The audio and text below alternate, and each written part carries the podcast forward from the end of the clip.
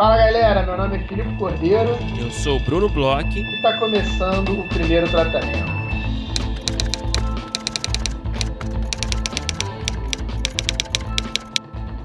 Fala, Brunão! Tudo bem? Olá, Filipe Cordeiro. Tudo bem por aqui? Quero saber como você está. Ótimo, Brunão. Na verdade, eu quero saber como é que foi sua passagem no Rio de Janeiro, Brunão, que é um cara jet setter, né? Cada hora em um lugar diferente, ele passa por Rio, por São Paulo, em breve Porto Alegre, um cara que ele não para na Bahia, fora que recebe, né?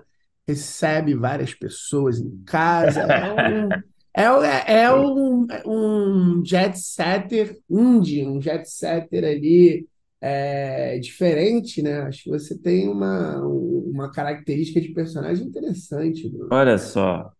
É, eu visito, sou visitado, realmente eu tenho essa, esse traço, né? Qualquer ser humano tem.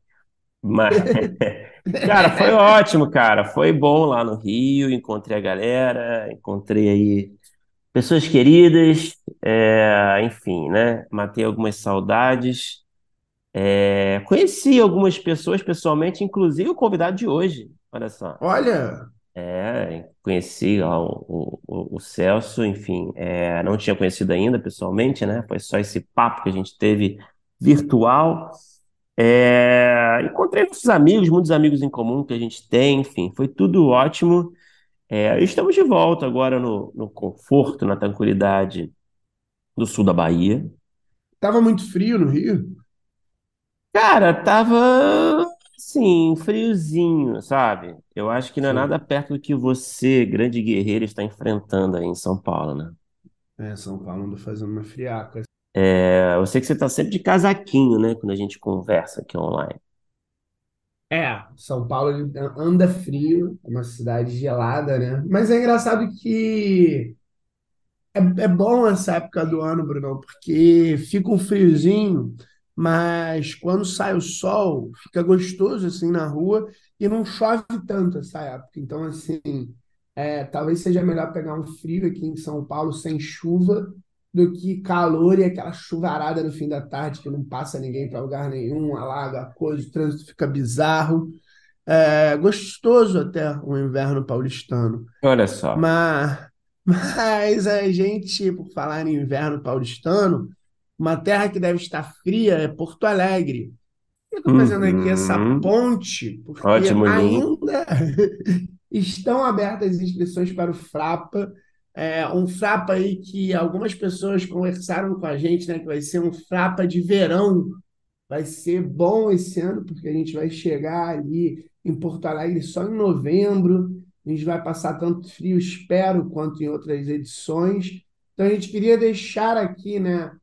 Um lembrete, o Frapa ainda está com inscrições abertas para todas as atividades de, de, Uhum. me- de mesas, de, de palestras, é, workshops. Na verdade, agora já não dá para se inscrever nos concursos nem nas rodadas, né? A galera já Uhum. já está aí daqui a pouco, inclusive, é, mandando os resultados, né? Falando aí quem foram os selecionados, quem então são os finalistas, mas para todo o evento, que, pô, é uma delícia, é, é a festa do roteirista brasileira, é, ainda está tá aberta a inscrição, né? Exatamente, as inscrições estão abertas aí para mesas de debate, workshops, masterclass, estudo de caso, pitch, enfim. Tudo aí que é credencial é, dá direito. O Frapa vai ser do dia 13 ao dia 17 de novembro, em Porto Alegre. Ano passado, eu não sei se você lembra quando é que foi. Foi, foi por aí, foi tipo setembro, será? Foi em setembro, eu lembro que foi 7 de setembro, foi durante o Ah, pode feriado da, da Independência, a gente estava lá. Pode crer. Então, esse ano vai ser em novembro e estaremos lá. Tenho certeza que muita gente interessante vai estar lá, né? É um evento aí que a gente não precisa é, explicar muito, todo mundo já conhece bem. É, é o maior evento de roteiro aí que a gente tem é, no nosso país. Então, é sempre uma alegria, cara. É sempre um, um- sempre uma semana de muitos encontros, de muita troca, de, de, enfim, de, de reuniões importantes. Então, a gente super recomenda, a gente, claro, a gente sempre gosta de reforçar aqui, as inscrições estão abertas ainda, a gente não sabe até quando, eu acho que é até esgotar os ingressos, né? É, até esgotar. Provavelmente. Então, mas pode acontecer a qualquer momento, possivelmente, né? Porque é super procurado. Então, se eu fosse você que quer ir, né, ao evento, mas ainda não comprou a sua credencial, eu já correria para adquirir essa credencial, porque, enfim, né, nunca se sabe até quando você vai conseguir, certo? É isso, entra lá em frapa.arte.br, você consegue fazer a inscrição, comprar a credencial e nos vemos todos lá no final do ano, pessoas aí que não têm a oportunidade de serem visitadas ou entrarem em Brunão barra reservas. É, Visite brunão.com barra Des- reserva. des- Desculpe, desculpe a publicidade mal feita aqui. Visite brunão.com.br reservas. Se você não tem a possibilidade de esse ano, né, estar na Bahia com o Bruno Bloch, você poderá estar em Porto Alegre com essa estrela do podcast nacional. Agora, Brunão, outra coisa aí também que está abrindo inscrições, que é sempre legal falar aqui, que se tornou agora um parceiro nosso, é o Marieta, que a gente já falou há pouco tempo, né? Eles estão com aulas, a gente inclusive vai, é, pelo menos eu vou estar ali na aula da Clarice, que a gente entrevistou aqui no podcast, dá uma procurada aí é, no seu buscador, na Clarice, que ela vai fazer uma aula super interessante sobre construção de personagens. Eles vão abrir agora os grupos de desenvolvimento. Grupos de desenvolvimento, eu já tive em dois desses grupos, a gente já falou um pouco aqui. É um grupo de desenvolvimento, uma- um laboratório mesmo de roteiro, que tem uma proposta muito interessante, uma proposta muito diferente, uma proposta muito horizontal. São grupos de 24 projetos e cerca de quatro meses de encontros, porque eles têm uma proposta que, além, né, do, do orientador ali do grupo de desenvolvimento, que normalmente é, é uma pessoa que já é meio que professor de roteiro, sempre são pessoas com muita bagagem, com muita experiência, não só como é, roteirista, mas também com uma parte mais didática, né, e de organização.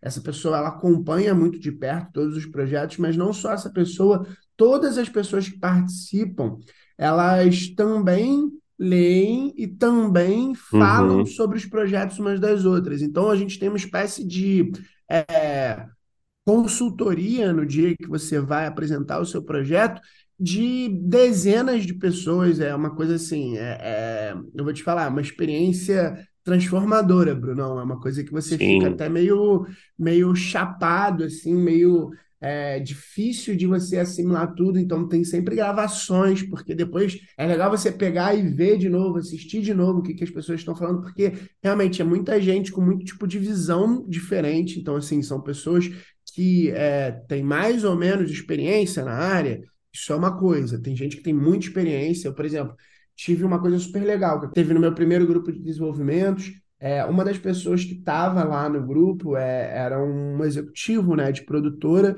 e acabou que o meu projeto foi opcionado e está aí rodando no mercado por conta é, do- dos encontros ali do grupo de uhum, desenvolvimentos. Então, assim, além disso, né, foi algo que aconteceu, mas é isso. Tem pessoas que estão trabalhando na área, tem pessoas que estão participando pela primeira vez no grupo de desenvolvimento, tem gente de todo lugar do país, tem gente de todo é, sexo, cor, credo. Então, é, todo esse tipo de visão é muito, muito, muito interessante para todo tipo de projeto, né? Porque, sim, tem certas coisas que elas são muito é, é, incríveis e fundamentais assim para você seguir com o seu projeto, que às vezes é, 10, 4, 20 consultores não olharam e uma pessoa que tem uma vivência, que tem é, uma experiência é, de algum lugar específico, traz e muda completamente sua visão sobre o projeto, ou muda completamente um personagem, ou muda completamente uma linha de trama que claro. você estava seguindo. E, e esse é um tipo de grupo de desenvolvimento que te dá essa oportunidade de uma visão muito, muito, muito plural. Eu confesso que assim, eu achei muito interessante, tanto que eu me inscrevi já mais de uma vez e participei mais de uma vez. Participou duas vezes, né? Participei duas Um vezes com dois projeto de, de era um, era, era um projeto de série e um projeto de longa? Não. É, eram dois projetos completamente diferentes. Era um projeto de série infantil de terror uhum. e um outro projeto que eu levei como longa, eu acho, mas eu tinha uma dúvida se era longa ou série. Ou eu levei como série, mas estava adaptando para longa, porque achava que não dava para ser uma série, que não tinha tanto fôlego. Foi uma das coisas que eu levantei como dúvida, inclusive, porque você, é, quando você apresenta, né, você faz um documento é, com uma série de, de coisas que eles pedem, né? É, de logline até a transformação do protagonista, coisas assim, né? De estruturação de projeto. E um lugar que, sim, uma, uma das últimas coisas que você coloca são as suas próprias dúvidas sobre o projeto, que é uma forma boa também, né? De quem está lendo é, já bater o olho e pensar, ah, isso aqui que ele está se questionando. Uhum. é sempre legal você saber o que, que o autor entende como fragilidade ou dificuldade dele claro. mesmo, ou até dúvida mesmo. E aí, uma das dúvidas que eu tinha no, nesse projeto, eu lembro que era se era um longa ou se era uma série hoje em dia. É, eu Virou um podcast, como um né? Longa. Não, hoje em dia eu trabalho nele como um longa, mas também foi no Marieta que eu, eu levantei essa questão e, e pensei, me desdobrei, e, e hoje em dia estou trabalhando ele como longa, então fica aí a dica, a gente tem aí as informações, quando, pra, quando é para se inscrever, Brunão? As inscrições são gratuitas até o dia 23 de julho. É... Também mais algumas informações aí, só para complementar, são aceitos projetos de longa, de curta, de série, de minissérie. Algumas perguntas que você vai encontrar na hora de preencher o formulário de inscrição, você vai falar, obviamente, do título, é, vai falar o logline do seu, do seu projeto, a sinopse, formato, gênero, e por que, que você quer participar do grupo, qual é a sua experiência com escrita de roteiro, é, referências, disposição para participar desse grupo de desenvolvimento. É, e é isso. Até dia 23 de julho, é, todas as informações e o formulário de inscrição lá no projetomarieta.com.br. Exato, Brunão. E vamos aproveitar, né, que a gente está falando sobre o. Temos o um link super natural, né? Super orgânico aqui. Você não precisa nem forçar a barra hoje, né? É, dessa vez eu não preciso fazer uma ponte tão comprida assim. É, a gente também, né, vai fazer mais uma edição esse ano do PTC Lab e a gente está começando aí a fazer os primeiros contatos, a gente está começando a ter as primeiras conversas. Ano passado a gente fez uma edição é, que foi super, super, super Primeira, legal. Foi a primeira edição. Foi a, primeira edição, foi uma experiência que eu acho que foi legal para todas as pessoas, assim, pelo menos do que a gente conversou, tanto dos consultores quanto as pessoas que deram aula, quanto para a gente. Eu acho que eu e você conversamos bastante sobre isso, como a gente curtiu, né? É, poder participar um pouco de projetos tão interessantes, com pessoas tão interessantes, e eu acho que nesse tipo de, de, de é, atividade, eu acho que tem um crescimento mútuo, assim, eu pelo menos também aprendo com os projetos, com as uhum. leituras, e esse ano a gente queria levantar, né? A gente está começando, a gente ainda não tem datas, a gente, na verdade, está fazendo uma espécie quase que de teaser aqui, surfando na onda da galera do Marieta. E a gente está começando a, a, perguntar algumas coisas, ver algumas coisas, e a gente está com uma dúvida, que ano passado a gente fez o PTC Lab só de projetos de séries. É, a gente tem uma proposta de fazer laboratórios um pouco menores, né? A gente faz, a gente ano passado e, e acho que esse ano também trabalhou com três projetos cada, um grupo é, foram meu, um grupo seis, do Brunão. É, foram seis, é, projetos seis projetos, exato. É, voltados assim para gênero, né? Drama e, e humor.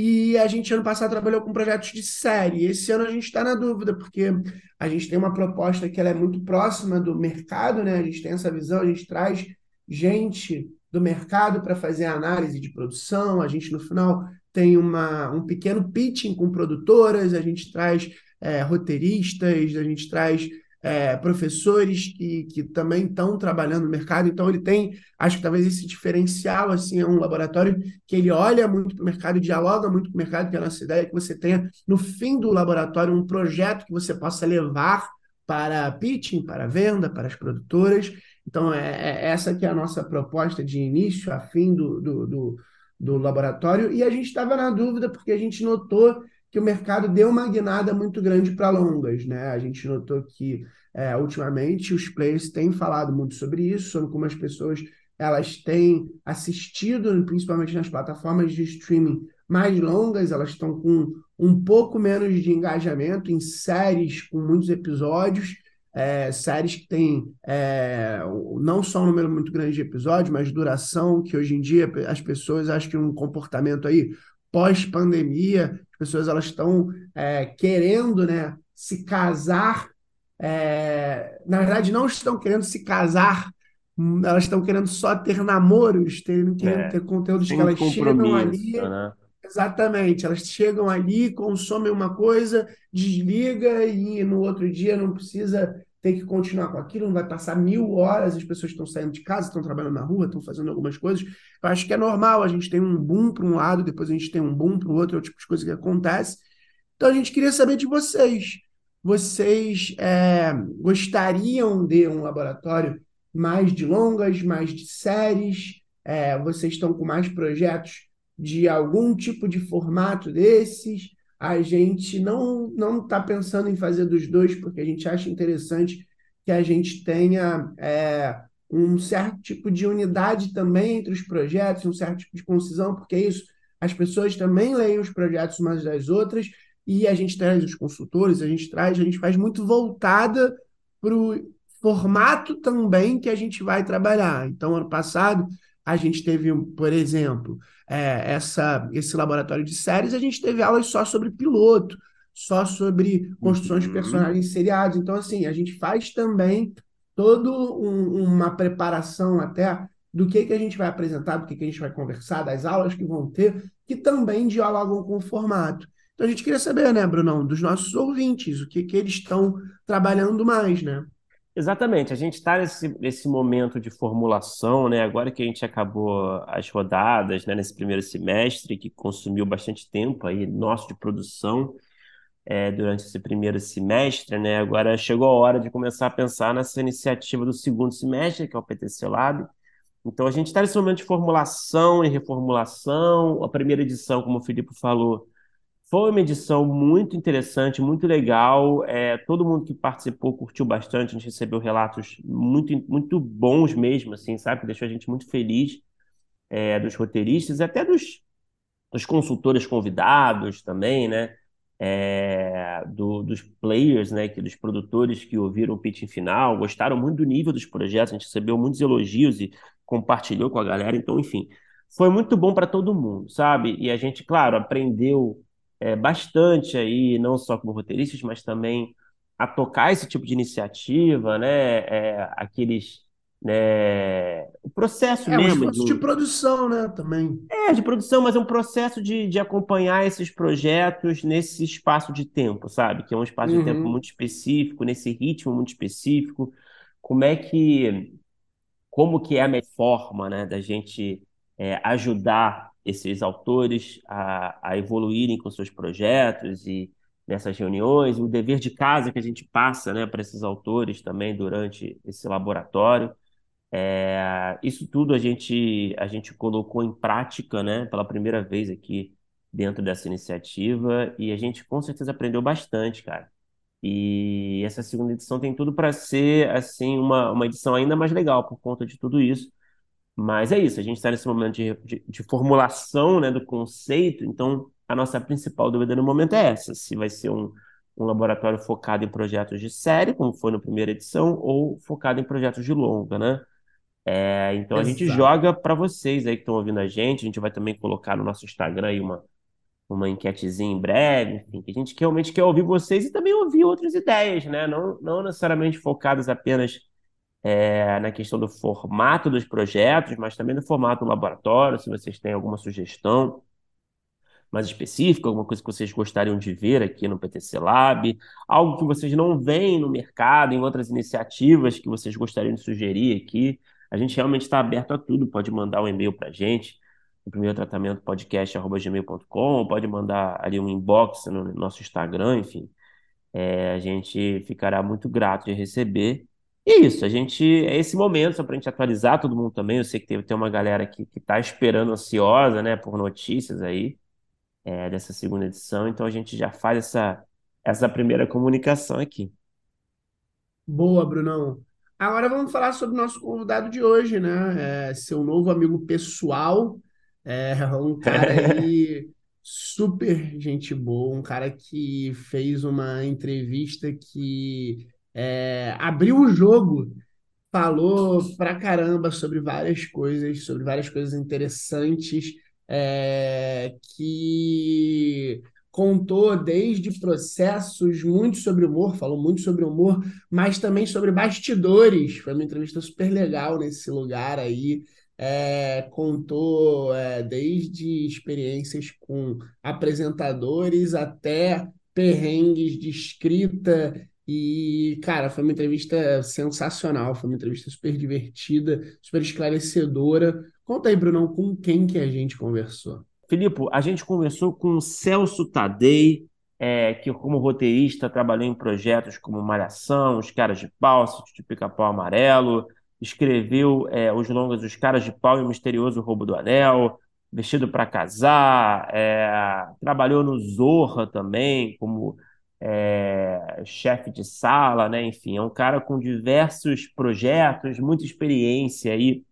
Escreveu muito para a Globo, né? Por muito tempo mas principalmente escrevendo para comédia, né? Escrevendo projetos de humor. Então, cara, foi um papo muito legal. É, o Celso também tem a, o Levante 42, que é uma escola de roteiro é, fundada é, por ele pela Gabi Amaral também, é, que também conheci durante essa semana agora no Rio. É, enfim, o Celso é um cara, cara, um cara cheio de conteúdo para compartilhar. A gente vê isso é, pela conversa, mas a gente também vê isso é, é, na escola, nos cursos que eles oferecem no Levante 42, enfim. E um papo muito divertido, cara, um cara muito engraçado. É, então foi um daqueles papos que completos, né? Informativos, engraçados, enfim. É, vale muito a pena escutar. Vamos, vi que foi bom demais.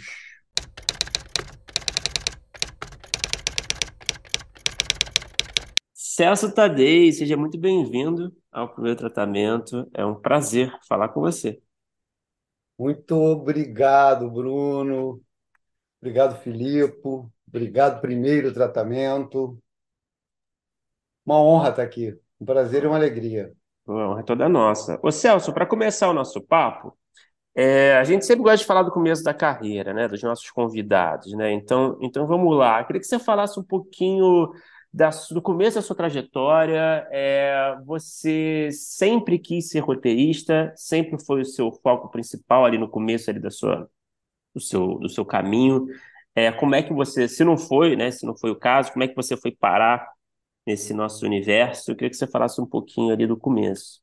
Eu, eu na verdade, nasci para ser o Alpatino, mas aí, como já tinha, já estava ocupando a vaga, eu fui fui, fui, fui ocupando outras. Cara, eu comecei minha carreira de autor aos 12 anos de idade, lá no Colégio Santo Inácio. Escrevi uma peça plagiando o filme Festa dos Monstros, um filme de bonecos. Aí fiz uma peça para fazer eu fazia teatro no, no, naquelas aulas que tinha espaço para isso, né? Religião, é, é, coisas sociais, como é que era o nome? Enfim, essas, a parte de humanas. E aí a gente fazia lá. Aí acabou que teve um, um teatrinho que deu tão certo, eu escrevi, me empolguei, chamei as pessoas para fazer. E aí fui me matricular no curso de teatro que abriu, que era do Almir Teles. Almir Teles, que, cara, é um mito aqui no Rio de Janeiro como professor, diretor, e professor da Cal, né? E aí, cara, eu mostrei o texto para ele, assim, sabe, aquela coisa que não tinha a menor noção, assim, que eu escrevi, ele achou o máximo, e aquilo me entusiasmou pra caramba. Mas aí eu fui fazendo teatro, aluno, de, como né, ator, entre aspas, ali, aos 12 anos, a adolescência inteira. Me apaixonei cada vez mais. Realmente tinha uma pegada muito séria, assim, sabe? Fazia peças como Galileu Galilei, é, Nossa Cidade, o Alto Compadecida, coisas assim que, que entusiasmavam a gente, uma seriedade incrível. E, tipo, tem o tablado também é assim, né, que envolve as pessoas pra caramba. E aí eu fui, acabei, continuei, é, continuamos juntos, assim, Almir era nosso diretor, formamos um grupo profissional, fui fazer faculdade de artes cênicas. A essa altura, eu também sempre escrevia teatro. Mas a minha ideia era continuar como ator, produtor, faxineiro, de, de, carregador de piano, fazia de tudo. No teatro tem isso, né?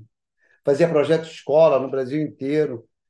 E escrevendo, né? É, mas muito assim, para mim, arriscava lá fazer alguma peça lá no grupo, é, nas escolas que eu era que eu era assistente, enfim, a gente faz sempre, sempre dando as minhas canetadas.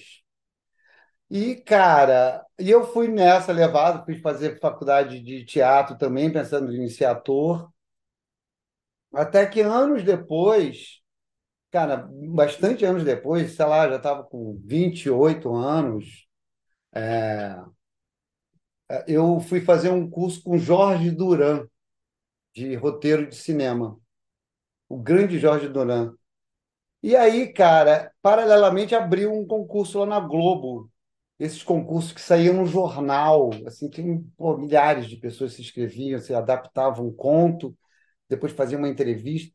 E aí eu não estava querendo fazer, não, porque esse negócio de televisão, para mim, era muito ruim, sabe? Eu achava aquilo menor, eu era de teatro, era. E aí o Duran me deu um, um, pá, um tapa assim, moral na cara, assim, sabe? Muito carinhoso, muito especial ele. Falou, cara, você tá maluco, isso aqui é, é uma grande produtora, você vai ficar fazendo cinema, fazendo de 10 em 10 anos, um filme, naquela época estava brabo. Já estávamos, assim, nos anos, final dos anos 90, 98, assim. E, e aí ele falou, cara, você vai escrever, você é autor, vai lá. E ele me estimulou para caramba. Eu fiz o concurso, e acabei passando, assim, foi uma coisa maluca. Foi, acho que foi o primeiro concurso que eu passei assim, na vida, o primeiro bingo que eu acertei. Professor Flávio de Campos, que por acaso tinha sido meu professor na faculdade também, de História do Teatro. Professor que foi super duro comigo, assim, cara, assim, foi brabo comigo na época da faculdade, ele era um professor bem severo. E, e aí depois eu reencontrei ele, eu falei, cara, agora eu estou ferrado, que ele já me pegava no meu pé. E de fato foi uma oficina muito puxada. Não sei se outros colegas já contaram das oficinas da Globo na época de Flávio de Campos, mas é uma, um capítulo à parte, porque o negócio ali era tipo pede para sair. Era bem, bem um negócio. Era o Whiplash? Era o Whiplash? Era tipo. era exatamente isso. É exatamente isso. Cara, aí eu acabei entrando, né? Ficando, eles, eles tinham dessa, dessa peneira que, que era realmente uma peneira muito, muito grande. Acabei ficando eu e Yara Stricker contratados, já fizemos um período lá de teste. E aí eu entrei na Globo.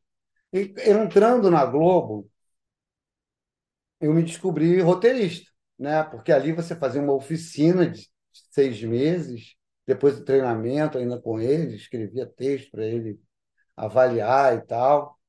É, foi um, um, curso muito intenso, muito puxado e muito, muito bom para mim. Aprendi mesmo é, a, a, fundamentos, rudimentos assim, da, da escrita para a TV. Ali ele estava buscando fundamentalmente autores para a novela, mas eu assim, você ficava, você entrava e ficava disponível para o que viesse, o produto que aparecesse. E na época veio o Erval Rossano, cara, olha só, eu conheci mitos da televisão, aquelas, aquelas fotos que você vê em preto e branco, assim. E aí foi o meu primeiro, foi um caso engraçado, assim, cara, que, que, eu, que ele me chamou para me dar o, o, o, como é que se diz, o, falar o que, que ele queria que eu escrevesse, né? E eu estava tão nervoso que eu entrei na sala dele, cara. Tava... E a sala dele era toda decorada com fotos e objetos da Marilyn Monroe. Ele tinha um daquele, daqueles salas grandes e chiques ali da Jardim Botânico, do prédio Jardim Botânico. E, cara, eu entrei naquele mundo ali, assim, nervoso. Cara de teatro não tinha trabalhado em um ambiente corporativo nenhum. E eu fiquei olhando, e ele queria fazer o programa, era sobre. Era para o Fantástico, um programa sobre casos de 171, casos de golpe, golpista. Era bem interessante a ideia. E aí ele me deu o briefing. Cara, só que aí na hora ele foi falando e contando o briefing, porque aí vai lá, é um grupo de ladrões que vai. E eu comecei a olhar, aí eu prestei atenção nas Marilyn Monroe. Eu falei, caramba. Aí a voz dele foi fazendo um fade out assim. Aí eu fui só olhando. Caraca, tem Marilyn Monroe, o quadro, tem o bonequinho, o mousepad é Marilyn Monroe, Marilyn Monroe, um tapete, mano. Aí quando ele falou, então é isso. E ele falava alto, meio grosso, o Herbal Rossano. Então é isso, porra. Aí eu, aí, cara, eu voltei para a realidade assim, tinha ouvido nada. Aí eu falei, cara, não, não, é... aí eu me apeguei com uma palavra que eu tinha ouvido, aquela parte do, do, do, do, do que eles entram no, na loja de joias. Porra, você não ouviu porra nenhuma! Caceta, vou repetir, presta atenção! Agora, caceta! Aí bateu na mesa. Assim. Pô, aí, obviamente que eu ouvi tudo. Aí escrevi meu primeiro roteiro lá na Globo, fui para casa, escrevi melhor que eu podia. Voltei semana depois com o roteiro pronto, assim, entreguei assim para ele, ele passou assim, o Bruno, ele passou assim na velocidade assim de 10 segundos, né? Rec, rec, rec, meu roteiro, rec, rec, olhando assim. Porra, isso tá uma merda! Isso é horrível, isso aqui não é turma do Didi, isso aqui é uma bosta que você fez. Aí Oi, cara, acabou. Meu emprego, valeu, durou um mês, maneiro. Cara, aí me deu as dicas, já voltei para casa e reescrevi. Aí, aí deu certo. Aí eu escrevi o negócio, aí deu certo. E só que o programa nunca foi para o ar. Mas ficamos amigos, enfim. Depois ele teve, ele já estava no fim da carreira dele, ele se aposentou e se foi. Mas foi uma grande figura. Eu adorei conhecer, foi minha porta de entrada lá na empresa. E, e, enfim, e aí depois eu escrevi mas só, só- desculpa, só para só aproveitar essa linha, essa linha do tempo, né? A coisa da comédia ainda não, não era o seu interesse naquele momento. Não, eu, eu, porque a comédia, para mim, sempre fez parte, sabe? Eu sempre tive esse espírito. É uma coisa, assim, de, de menino mesmo. De menino, de filmes, de Mel Brooks, de Pernalonga, de, enfim, de várias referências do é, Terence Stamp e Bud, como é que é? Bud, é, Terence Hill e Bud, Bud Spencer. Você adorava esses, esses filmes, e eu, Asterix. Cara, isso fez muito parte do, minha, do meu imaginário, da minha formação. Turma da Mônica, Chico Anísio e Jô Soares. Cara, Chico Anísio e Jô Soares, na minha geração, de, de, de menino adolescente, era tipo, no dia seguinte, todo mundo imitando e comentando o que tinha ido para o ar na noite anterior, uhum. sabe? Era, era, era quase que o um jogo de futebol da, da rodada, assim. Era quase não, era exatamente isso. Então era muito forte, era muito presente. E, e mas assim, eu no teatro, eu eu ganhei um pouco do, do patos trágico, sabe? Da, daquela coisa de da grandiosidade teatral, épica. Então, eu gostava daquilo, achava aquilo mais chique. Embora tivesse sempre esse espírito. Quando eu fui trabalhar, a primeira vez que eu fui trabalhar de verdade, assim, que era um programa cômico, foi com o Renato Aragão. Foi o Paulo Cursino que me chamou. E, cara, ele me falou assim: Celso, para com essa coisa que você não escreve comédia, cara. Porra, tu escreve comédia pra caceta, para com isso. E foi muito legal, assim. Aí eu me assumi, assim, como como comediante, né? E, de fato, trabalhei em muitos programas de humor e sempre trago humor, é, mesmo quando vou escrever algo mais denso, vamos chamar assim. Sempre arrumo um lugar assim de dar um viés. Eu gosto muito da pegada comédia dramática, sabe? Pessoalmente é o que eu mais gosto. A comédia mais popular, mais escrachada, eu acho maneiro também, sabe? É, acho bacana, acho que tem super valor. Mas eu me divirto mais quando tem um realismo. E, e principalmente quando você consegue manipular, bota aqui uma, uma aspas, o espectador ou, ou a plateia num carrossel de emoções, né? Acho isso bem legal, bem legal quando, quando é feito isso. Cara, engraçado você falar isso, inclusive falar do teatro e que você tinha essa coisa um pouco mais, é, talvez sisuda, assim, do teatro. Queria te perguntar uma coisa, que é uma coisa que a gente de vez em quando conversa com muitas pessoas que, que trabalham com comédia, e eu, eu tenho a impressão, aí você pode me corrigir, vocês podem me corrigir, até porque também o Bruno também trabalha com bastante comédia, mas eu fico com a impressão que é, muitos dos roteiristas de comédia, muitos que a gente conversou aqui, é, muitos vieram do teatro, principalmente como atores, não necessariamente é, como autor, que aí tem, tem autor de todo gênero e passou e passa e continua e vai e volta do teatro.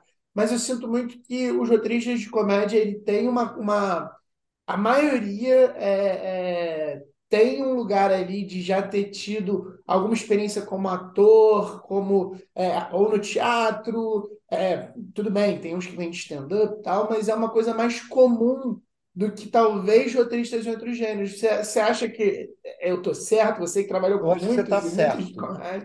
Eu acho que você está certo. É interessante isso, né? É, é, o autor, eu acho que talvez tenha a ver com temperamento, né? Um temperamento. É claro que a gente tem a figura do palhaço triste, né? Do, do mais do, do daqueles autores, daqueles comediantes mais reservados que escrevem comédia pra caramba. Por exemplo, tem um lá na minha equipe que trabalhou comigo, da minha equipe, né? Porque é um cara anterior a mim, que é o César Cardoso é um cara incrível. Ele vem de letras, ele é poeta. Ele, aí ele escreveu Pasquim, escreveu é, Caceta, escreveu. Depois ele teve o grupo dele chamado Obrigado Esparra. Então sempre foi escritor por excelência, um brincador das palavras, o César. Mas era, é, eram aves raras, assim. Na verdade, tem o Maurício Riso, que, que é engenheiro, né? que é uma figura, mas assim, é, mas ele fez teatro também ele fez teatro, ele, ele é ator. Então, eu acho que você tem razão, Filipe. Talvez, como eu dizia, tenha a ver com um temperamento, sabe, mais expansivo, aquela comédia que você vem do. Sei lá, cara, a maioria, a maior, a maior parte de nós vem do palhaço, palhaço criança, né, de casa, de contar piada, de externar isso, de achar o, o timing, de experimentar o prazer de receber risada como paga. Isso, isso fica na alma. Então, assim, a gente vai atrás desse troço, né? de, de pô, fazer a plateia rir. Então, aí você vai buscando espaço profissional. Agora tem a cena do stand-up, mas não havia, né? Não havia uns anos atrás. É muito, se a gente for considerar que é bem recente. E é uma galera que rala muito, né? Rala muito para conseguir de verdade dizer assim, pô, tô vivendo aqui de stand-up e tal, né? É uma, é uma caminhada. E então, é uma então cena nova que tem muita gente hoje em dia, muita né? Gente, também, né? Muita tem gente. Difícil de se. É... é... não, difícil de se destacar também nessa é, cena aí. É, né? é, é. Como, como tudo, né? Mas assim, hum. a, a, então o teatro acaba virando um canal né, o lugar assim para esses doidos e doidas se encontrarem, né, para praticarem, para fazerem, aí forma grupo, vão para uma escola e de lá acaba dando alguma coisa, né, vai ralando alguns anos aí sem ganhar grana. Quando chega a época, em geral lá pelos 30, né, que você já está bom agora, agora tem que fazer alguma coisa. E, e... o, o, o, a escrita do roteiro acaba virando algo bem interessante, um caminho, uma, quero dizer, vira mais uma possibilidade profissional. Hoje em dia, eu acho que a cena para nós é bem clara, ela é diversificada. Então não é, é raro você ter um roteirista com um contrato que vai vai em continuidade, né? Sai de uma sala, vai para outra, e vai para outro contrato, vai para outro contrato. Claro que há, mas assim, essa diversidade acaba sendo interessante. Então você escreve uma série de humor, daqui a pouco faz o seu stand-up, faz uma peça de teatro, volta para a série ou para o cinema. Ah, daqui a pouco rola um contrato com TV. Enfim, o cenário agora atual é esse. Na minha, na minha época, lá no, no começo dos anos 2000, tinha a Rede Globo. Né? Tinha, porque a falecida Rede Globo, agora como contratante, mudou tudo. Né? É, mas, assim, então havia uma possibilidade de você ter um salário mensal e escrever aqueles produtos que se apresentavam e que você fazia, corria atrás, fazendo seu network. Funciona meio, meio, funcionava mesmo como no mundo real, assim, no mundo do lado de fora. Você faz seus network, fazia seus contatos, e aí uma, um trabalho puxava o outro, e, e enfim, aí você ali tinha uma possibilidade né, de ir trabalhando, que era bom por um lado, porque você tinha uma estabilidade, e ruim para o outro, porque essa diversidade que a gente estava falando é muito bacana para nós, artistas. É muito bacana. É um risco, um problema, muitas vezes, mas é, é de verdade um desafio tanto, assim, bem legal. E eu estou nessa nova fase, vamos dizer, no mercado, né, como a gente fala. Então, estou achando muito bacana estar aqui nesses, nessa loucura, nesse carrossel diverso. E Celso, eu queria também te aproveitar, desculpa, Bruno, eu queria Ué, te já, perguntar já uma tava coisa. já. Vai lá, vai lá. Não, que ainda é linkada a uma, da- uma das últimas respostas que você deu, você falando ali da sua primeira experiência com humor e, e que, o, que até foi o Cursino que, que botou essa pilha. Eu queria saber é, é, como é que bateu para você. Porque uma coisa é o Cursino botar essa pilha, mas você começar a ter essa primeira experiência, você já nessa experiência você, pô, acho que me encontrei aí, você curtiu pra caramba, ou então pô, isso é difícil pra caramba e foi correr mais alto. Como é que foi essa, essa, beleza, agora é esse meu lugar? É- Foi assim? Como é que foi? Cara, as duas coisas. Nun- Nunca fiquei confortável com comédia, nunca fico, não estou confortável com comédia. Acho que comédia é difícil demais, deixa muito inseguro. Assim, é é mais inseguro do que drama. Comédia, você está sempre no risco, está sempre num lugar errado de você. E, e, e é claro, não vou mentir, é claro que uma experiência depois da outra vai te deixando mais confortável. Quando o Cursino falou isso, é porque ele via em mim a alegria que eu tinha fazendo piadas e que a minha mão solta me permitia fazer mais isso. Então ele me estimulava nesse sentido, né? Ele era o roteirista-chefe no, no, no- caso, né? Então, e, e ele me estimulou bastante, sabe, a escrever. Isso foi muito bom, porque, cara, eu de verdade me divertia, se- sempre gostei. Agora, você fala, sabe aquela coisa de você colocar assim no, na, eu acho que eu demorei anos para botar lá roteirista na, na ficha do hotel, como falam, né? Então, comediante é, é brabo. Até hoje eu não boto. Eu fico assim pedindo licença, dá licença. Aquela letra ruim para ninguém entender, né? É. Porque, cara, comédia é isso mesmo, cara. É, é- é muito difícil esse troço. Então, se você pergunta, pô, fiquei confortável, eu não fico até hoje, de verdade, de verdade. Eu, eu agora, estou sem escrever sketch há uns anos, fui chamado para escrever agora. Cara, eu estou pânico, porque ainda não, não, não, não escrevi. Já tem uma semana, não botei, não, não saiu ainda o negócio, porque é complexo, é complexo. Fala assim, caraca, eu não sei fazer esse troço, meu. Como é que faz aqui isso? Quando o episódio sair, vai ter um sketch viral aí do César, todo mundo falando, e vai Deus te Ninguém vai saber essa dificuldade toda. Cara, meu irmão, mas é de, não tô, não tô tirando onda, não. É de verdade, cara. De verdade, assim.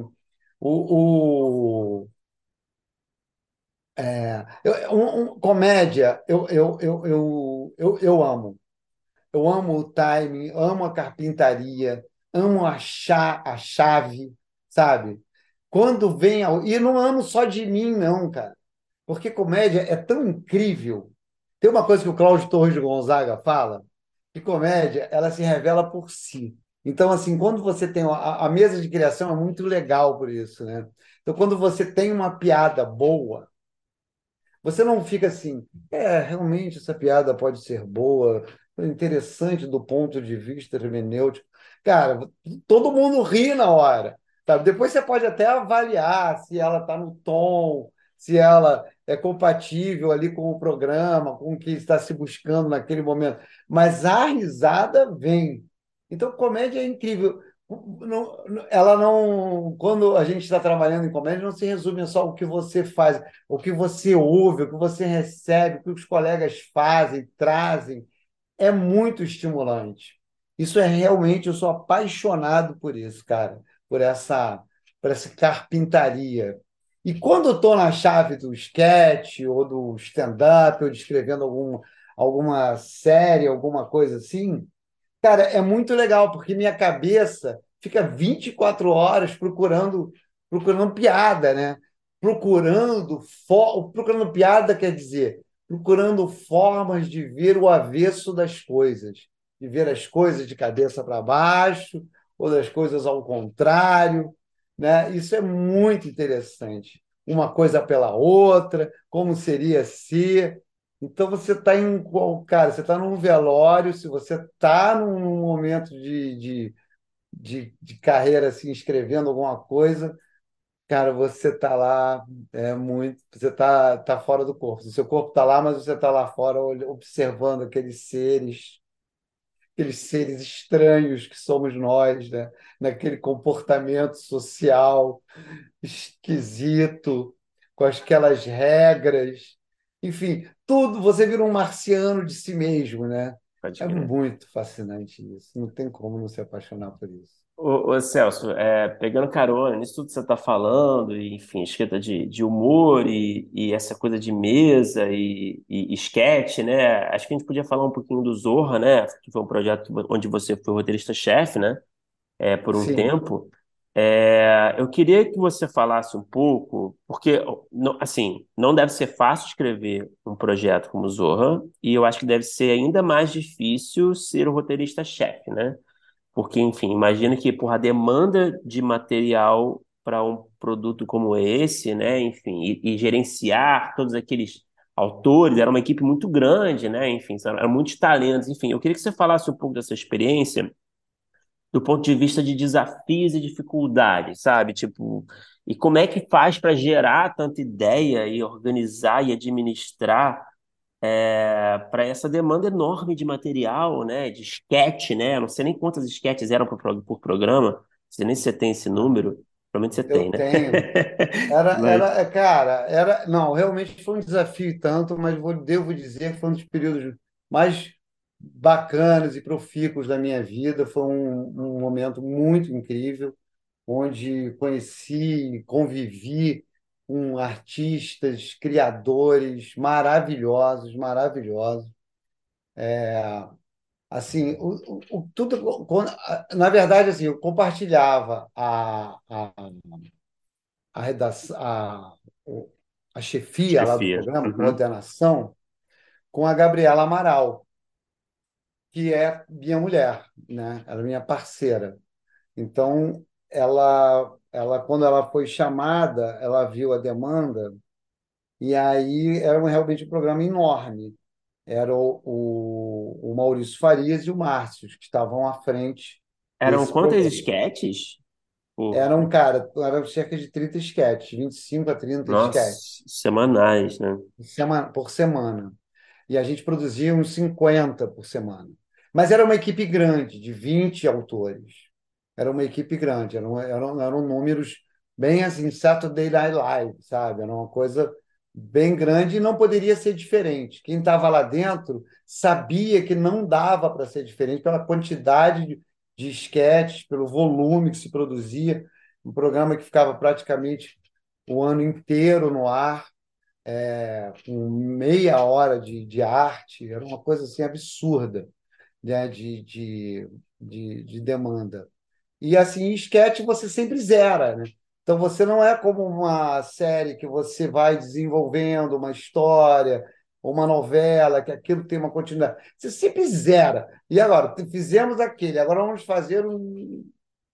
Aqui, apresentar, desenvolver e finalizar esse, essa vida desses personagens aqui em três minutos, um minuto, às vezes 30 segundos.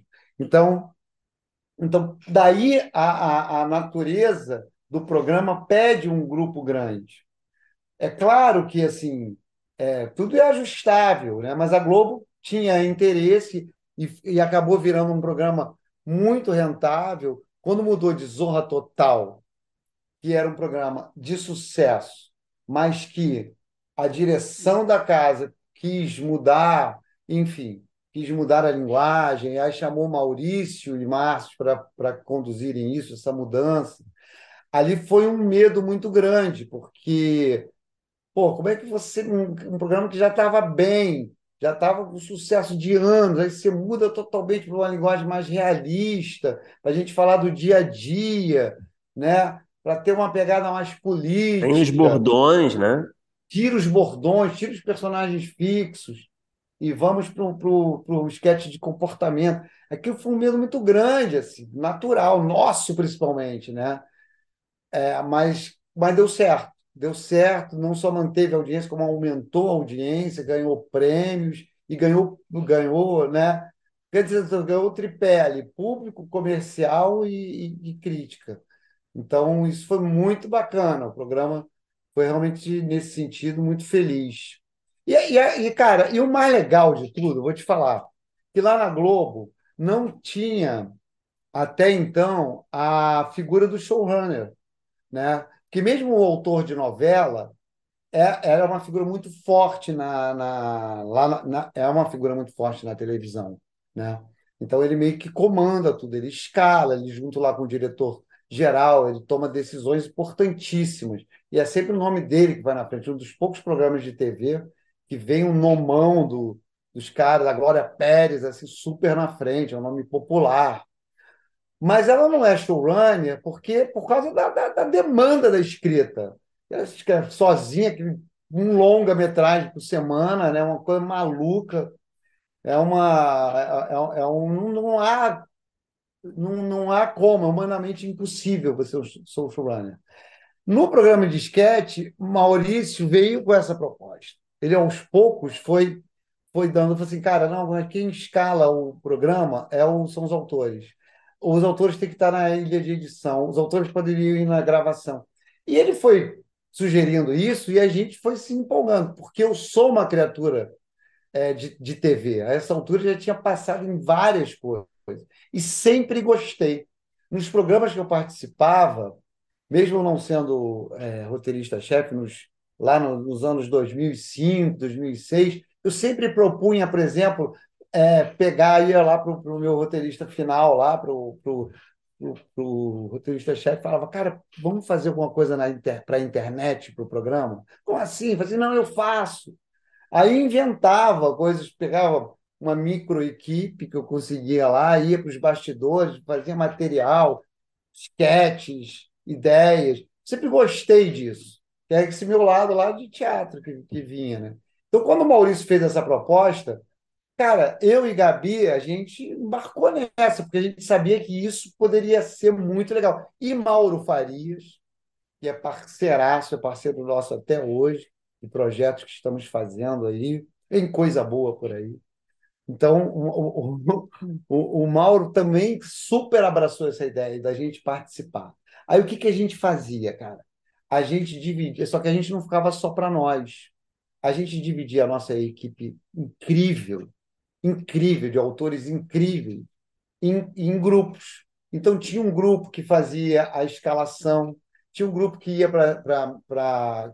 Um grupo, uma ou duas pessoas que iam com a gente na ilha de edição, tinha outro que, que a, acompanhava as reuniões de produção para saber como é para discutir lá os figurinos, os efeitos especiais, os cenários, junto com os diretores. Então a gente foi foi organizando a nossa equipe para todo mundo participar dessa, dessa grande aventura. E foi demais. Não tem um autor que não possa dizer, que não diga que, que foi uma experiência incrível, porque todos nós ganhamos com isso, sabe? E de verdade, porque autor, o lugar de autor é em tudo, em televisão. É em tudo. Porque a gente fica lá, porra, meses lá pensando aquele programa, pensando o tom. Então, quando a gente ia para a gravação, a gente, claro, com muita delicadeza, dando espaço para o diretor, mas a gente estava lá para conversar quando havia dúvida de um tom de uma piada, ou se, se aquele figurino era assim, o assado. Então a gente estava em todas as pontas da, da. E no humor tem muito isso, né, Celso? Que o autor é, precisa estar em comunicação né, com, com, com os tomadores Sim. de decisão. Não é, se não é ele que vai tomar a decisão, com os tomadores de decisão, né? Porque tem muito Exato. ruído, né? Pode acontecer muito ruído no processo, em termos de tom, né? De intenção, de time, né? É muito... Na comédia, eu acho que é uma situação muito específica, né? Não, não, não, perfeito, cara. É muito fácil acabar com uma piada. É muito fácil. Você erra o tom, você bota o figurino. Cara, tem casos incríveis, assim. Na época do. Eu acho que foi turma do Didi. Não me lembro qual foi o programa, cara. Que tinha. Que era assim. É... A, a rubrica era posto de gasolina, motoristas por ali, então havia alguma ação entre os motoristas. O cara escreveu motoristas. E aí, quando foi no set, tinha uma porção de motorista. De, o figurinista botou uma porção de, de, de, de figurante com, com cap e terno, tipo Jarbas, sabe? Então, puto, sabe? Então, assim, meu Deus do céu, o que que tá vendo? Aí, eu me lembro que, assim, a gente tinha uma, uma vez um esquete do, do... Não era nem um esquete, era uma semana do Didi também, lá no Didi, que eles pegavam um avião, era um daquelas programas de esquete, mas seriado.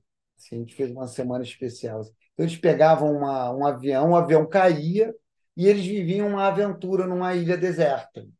E ali passava essa semana. Cara, quando a gente foi ver, eles estavam pegando o avião com chapéu de exploradores já prevendo que o avião ia cair com roupa de exploradores, de Dr. Livingstone, aquela coisa assim.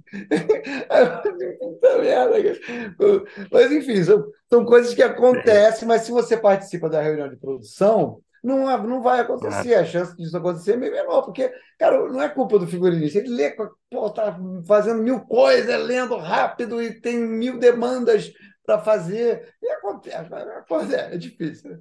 Estou tentando salvar aqui a, a pele dos figurinistas. Claro, Mas, não, enfim, normal, acontece. Acontece, é normal. Vira, vira lenda, né, cara? Vira lenda isso, dentro da televisão. Mas é, são, são contos reais, tá? Mas que, que o autor estando presente, isso, claro que eu estou dando dois exemplos absurdos, mas assim, coisas mais sutis mesmo. E a gente, cara, é muito rico porque também vem ideias, cara, várias vezes a gente mudou esquetes, mudou punch, mudou mudou esquetes mesmo, inteiros, por causa da contribuição não só dos diretores, que era imensa, os diretores eram muito criativos, muito, muito parceiros, Carlinhos Diegues, o Mauro, né, que era o, o diretor-geral, a Alice Demier. Cara, era, era assim, uma, uma, era um, a parceria era incrível, não só deles, mas muitas vezes do Marcelinho, que era o figurinista, sabe? O, o, o pessoal do, do, do, do, efeito especial vinha contribuir. Cara, teve uma vez que, quando a gente foi se aprofundando na. A, em, foi se aprofundando, eu quero dizer, a gente foi assumindo cada vez mais esse, essa figura de showrunner. Tinha momentos que eu ia para o áudio, porque assim, era sketch que precisava de um ou um background, ou, ou uma, algum efeito especial, ou eu ia para o grafismo. Cara, e eu, eu me lembro que o cara ficava chocado, chocado de eu estar ligando, porque assim, nunca tinha falado com o autor. Hum. E ele, e ele, e ele porra, e vou te falar, cara, se sentiu super feliz. Eu não era, eu no começo cheguei cheio de dedo para fazer, cara, não quero me meter no seu trabalho, porque na Globo tem muito isso, cada um bate o seu prego, entende? E a gente estava querendo quebrar isso, vai no sentido da cooperação mesmo. Trazer os caras para perto da gente e a gente para perto dos caras. E isso foi tão legal, muito rico. É uma pena que não se pratique mais isso, entende? mas no nosso programa acontecia, os autores participavam. E voltando lá no início da sua pergunta, por causa desse espírito cooperativo, e eu vou falar, cara, numa boa, sem falsa modéstia, assim, eu e Gabi tivemos muita responsabilidade nisso, porque nós fomos inteligentes o suficiente de não pegarmos para nós, mas compartilharmos essas oportunidades todas com a nossa equipe. Então a gente tinha uma equipe super comprometida, super feliz, super, era super bacana de trabalhar, todo mundo fazendo as coisas, e isso ajudava muito. Isso ajudava muito. A gente eh, realmente era éramos éramos bastante envolvidos com o trabalho, e isso era muito legal. Ô Celso, é, você contando tudo isso, um que dá um, um, um quentinho no coração e ao mesmo tempo uma vontade de ter vivido que a gente não viveu. Acho que o Bruno também deve estar pensando nisso. Mas uma coisa que eu queria te perguntar, que é um pouco inevitável até, a gente até falava um pouquinho aqui antes, é, a gente está vivendo um momento no humor, que eu acho que tem uma série de questões, que talvez seja, dê para dizer que a gente esteja talvez num hiato. Uhum. É, tem questões da Globo, sim, sem dúvida, que, que tem, acabou de certa forma terminando ali com boa parte do humor, está modificando, está fazendo algumas outras coisas, até acho que já hoje em dia, mas também é, eu acho que não houve em outros lugares, de talvez assim, é muito difícil a gente ver até nos streamings, que é uma coisa que entrou muito forte, uma consolidação, ou vamos dizer assim, é, sucessos, programas, séries que sejam é, de qualquer tipo de formato, tanto é, é, uma série mesmo, uma sitcom, alguma coisa assim, até é, programas de sketch e tal. Talvez a gente tenha um pouco na internet, e, e, até na internet, acho que pós ali Porta dos Fundos, que até hoje faz sucesso, mas já não acho que como antes, é um, um, um lugar ali que cobrisse esse gap do, é. do, do, humor. E a gente sabe que todo mundo ama, todo mundo está procurando sempre, quando a gente conversa em mercado, está sempre sendo procurado, está sempre. Aí eu queria saber o, que que você acha que é, é não está sendo feito ou está sendo feito mais para frente para é, é, suprir esse gap, se você nota que está fazendo alguma coisa, e o que, que você acha que, sei lá, talvez sejam, é, com a sua experiência gigante, os próximos passos? A gente, a gente ainda vai ter algum tempo de gap, você acha? Você acha que é, não, já estão começando a surgir várias outras coisas? Como é que você vê esse cenário assim atual? Cara, eu, eu acho que tem um tempo de gap, sim, porque a gente está se entendendo. Eu acho que televisão e streaming se faz muito com os autores os autores, do jeito que estão sendo tratados nos streamings, como, sei lá, como terceirizados, assim, mas no mau sentido da coisa, faz aí, vai embora e não se mete aqui, e nós fazemos o que você quer, o que nós quisermos com, com o que você escreveu, cara, isso é muito ruim para o ambiente criativo. Porque, assim, só existiu Zorra porque era na Globo, que vinha de uma tradição gigante de se abrir, abrir espaço para os criadores. Então, quando vai Maurício e, e, e Márcio lá conversar com, com o CEO da época, que era o Schroeder, e conversar sobre reformulação de programas de humor e o programa do Como Está no Ar, e arriscar e para dar esse risco, é porque havia esse espaço de conversa, de criação. Mas, assim, é uma história de uma empresa que trabalhava e ganhava dinheiro em cima disso, né? em cima desse, desse ambiente, como é na televisão americana, como é em, em estúdios americanos, como a gente vê vários casos e várias lendas assim dessa criação. É esses streams atuais é muito de lá para cá, né? Então faz aí, tu bota o teu projeto no site, mano. E aí os caras tu, tu fica esperando a resposta, e aí faz um contrato que, vai, que você pode nem estar tá escrevendo o teu produto, teu, tua criação daqui a um ano ou dois depois de você ter trabalhado. Então, assim, como é que você vai arriscar fazer um produto que seja mais inovador, sabe? Aí, para começar, é o seguinte: a gente sabe como que funciona executivo. Eles gostam do que está fazendo sucesso agora, do que está fazendo sucesso no momento. Então, assim, não tem o antes e nem tem o depois. O antes já foi e o depois não existe. Então é o agora. Se o Rodrigo Santana está fazendo sucesso, quero mais Rodrigo Santana. E beleza, cara. É muito legal. E o Rodrigo é um cara maravilhoso. Outro grande parceiro nosso lá, e cara, com super carinho.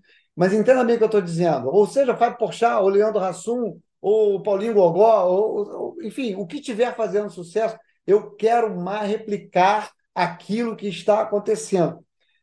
Como você vai fazer um programa como um novo, sei lá, TV Pirata, que foi a proposta do, do Tá No Ar, de reformular aquilo, né? de fazer uma, uma ou um comédia MTV, ou um Porta dos Fundos novo, qualquer desse, sabe? Ou pegar os barbichas e, e, virar do avesso e botar lá na televisão de alguma forma. Você precisa de alguém criativo, de um, pessoas criativas, precisa de um Bruno, de um Filipe lá quebrando a cabeça, sabe? E, e, e arriscando e errando e apresentando. Não, não, não está legal, vamos para o outro lado. É apenas nesse lugar e nesse ambiente que você consegue é, é, é, ter achados, sabe? Ter, mas isso não é só na, na, no streaming e nem na, na TV, nem no isso é na história da arte. Isso é na história da arte, cara. Sabe? Para você ter grandes momentos, você precisa ter um, um ambiente em caos, no caos criativo, nas tentativas, nos erros, acertos. Aí tenta fazer igual, o acerto aí dá errado. Cara, é assim que funciona esta. Cara, é muito louco, né? Porque assim, a Netflix sabe disso, a Prime sabe disso, os caras sabem disso, sabem porque eles, porra, é, é a indústria do entretenimento lá. E, e ela cresceu assim. Só que chega para cá é de um imediatismo, de um objetivismo, sabe? Absurdo. Que, que, o que, que a gente vai entregar? Aí vai ter um, vai entregar. Claro, nós temos gênios criando aí. Porra, vários programas, várias ideias incríveis, mas que se perdem nessa frieza da entrega via mail, sabe? Então, então é complexo, é complexo, um momento um momento muito muito difícil. Eu sou um otimista, tenho muita esperança que que assim que eles tentam, sabe? Aí, porra, contratam pessoas para serem as cabeças ali, para fazerem um núcleo. Eu acho que a Ingrid está lá de, no, no, na Prime, se não me engano. Não sei se ainda está, cada semana muda isso, né? Aí o Lázaro foi contratado. Então, eles são meio cabeça de chave ali para organizar esse tipo de coisa mas eu ainda não tenho a, a informação de que isso esteja funcionando assim, sabe? Como um núcleo efervescente criativo. A Globo, com todos os problemas dela, mas com o poder de fogo que ela tinha, com um canhão gigante de poder sair contratando todo mundo, ela acabava criando esse espaço, né? Acabava criando esse espaço para. Era, não era ideal? Não. não é, era o ideal? Não era, longe de ser. Pô, muitas mágoas, muitos problemas. Eu mesmo tive dificuldade durante anos de apresentar projetos. Lá na minha geração foi muito difícil, porque era tudo muito cristalizado. No final acabou abrindo, né? Agora temos novos autores de novela, tá, estávamos tendo novos autores de humor, né? Ali na, na no Globo, mas, mas Mudou, né? Mudou porque o jogo muda e tudo bem também, cara. Tudo bem, tá tudo certo. Agora, que a gente precisa achar é, esse lugar de criação, de risco, de erro. risco, risco é uma palavra certeira aí, né? Coisa do risco, né? Porque são, eu é. acho que os, os, o que é feito é o mínimo possível de risco, né? No momento, meio que trado, resumindo tudo que você está falando. E eu, é, acho, eu acho que tem uma Por exemplo, você... um programa de sketch é muito, é muito maneiro de se fazer.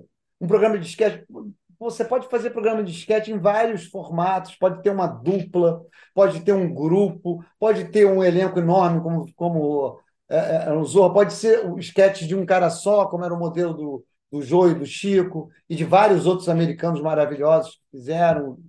O Chapelle, por exemplo, tinha um programa assim.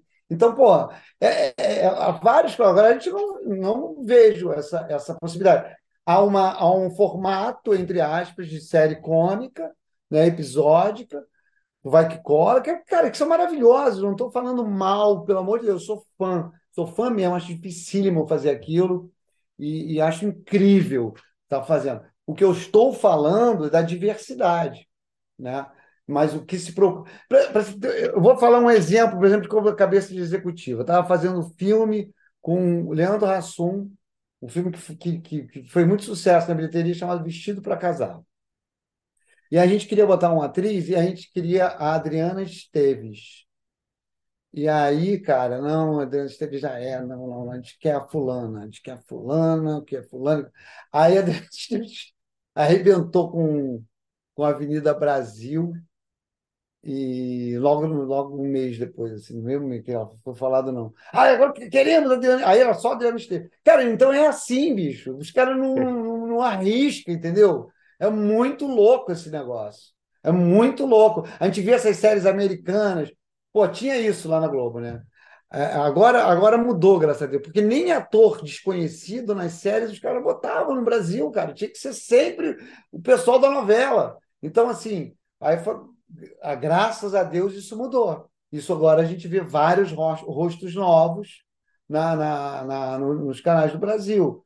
Mas falta isso, cara. Falta no humor. O humor, como é que você faz sem sem estar tá eu digo assim, formatos, porque tudo se trata de formato, sabe? É, é, é você encontrar um formato diferente, no, no, diferente, bota aspas para caramba aí, tá? É, reformulado, revisto, reorganizado, né? com, com um tempero diferente. Pô, isso que é bacana. Quando você vê um programa desse, uma série dessa, você fala, uau! Mas, é, vamos lá, eu acho que a gente tem uma, uma, uma jornada, tem uma, uma jornadazinha aí do herói para fazer, Felipe. É, não, é engraçado isso que você da sua resposta, que eu acho que tem uma coisa que até você falou um pouco no final. Eu acho que o humor especialmente nesse tipo de, de, de formato de, de, de streaming, de só copiar o que o algoritmo diz para ele copiar, sofra mais talvez qualquer outro gênero, porque assim, o que a gente está vendo agora, que a gente gosta agora, ele já é um pouco antigo para o que está sendo feito na frente. E uma das coisas que é mais legais do humor é um pouco é a surpresa, né? É, a, é, a, é, é isso, assim, de repente a gente estava tava falando aqui do Porta dos Fundos. Eu adoro Porta dos Fundos, de vez em quando ainda vejo uns vídeos que viralizam e tal, mas no início eu via muito. Uhum. Mas eles têm uma linguagem que hoje em dia, é, eu que vi muito, ela fica um pouco cansativa porque é normal. Tanto que, por exemplo, o Zorra, a Globo fez o que fez, que é um, um produto que fazia sucesso. Assim. E o humor ele precisa muito disso. Se você trabalha Exato. numa. Você trabalha numa ideia algorítmica, você nunca vai ter isso. Você não, você não forma, você não forma público, né? Com, com o streaming. Você simplesmente replica e no humor o cara vai se cansar mais não, rápido. Não é um gênero. Em qualquer outro gênero, em qualquer outro gênero. Acho que não é um gênero muito Total. compatível com o algoritmo, né? Talvez, né? Infelizmente. Cara, não, total. É, porque assim, é, aí a gente vê no TikTok grandes achados, grandes timings, né? Tem evento há anos, anos luz para trás disso, né? Assim, porque não acompanha minha. E não tem isso. Uma empresa, você falou no Porta, as notícias que eu tenho do. O Porta está uma, uma empresa super efervescente. Sempre está contratando, sempre está tá mexendo, está com frentes diferentes, está pensando lá na frente, porque certamente eles estão tendo essa percepção que você tem. Assim, a gente precisa mudar, precisa balançar, precisa né, manter a nossa nossa, é importante manter, porque eles ainda têm números impressionantes, merecidamente, mas, mas eu já tenho notícias de contratações, de mudanças, sabe? De, de, de, de, E eles arriscam também. Tanto é que volta e meia sai um produto aí que não, que não faz tanto sucesso, daqui a pouco eles fazem um que pô, ganha M e arrebenta, que, pô, que é um estouro, né, cara? É, porque foi, é assim, não, não, não é diferente com o Seinfeld, não é diferente com o Mel Brooks, que eu já falei, não é diferente com ninguém, cara, com Adam Sandler. Então, os caras. É, é, é, o humor é.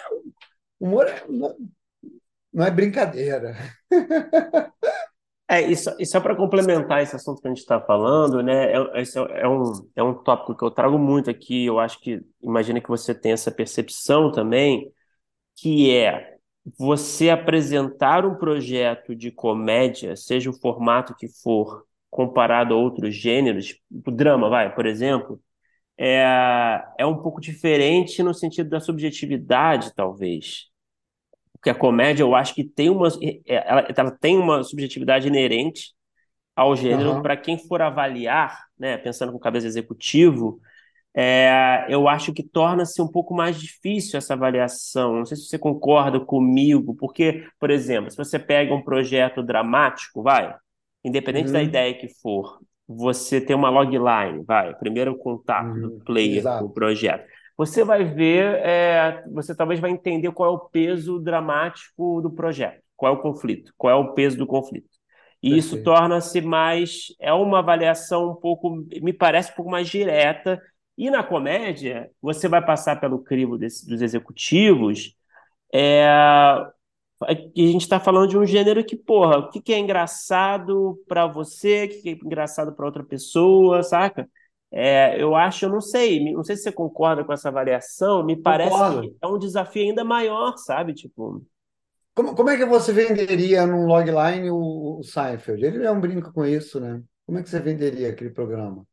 Assim, não, é impossível, não tem. E na verdade o é, é, Seinfeld, o Seinfeld só foi o que foi, a série só foi o que foi, porque na verdade teve um salva-vidas ali dentro do canal que lutou exato. que, que ia ser cancelado na primeira, segunda Ia temporada. ser cancelado. Olha aí, olha aí, Netflix. E a? Netflix podia ouvir teu programa, né, cara? Porra. Só que eu acho que tem, tem gente que escuta ainda, eu acho, mas Então, nada gente, acontece. gente!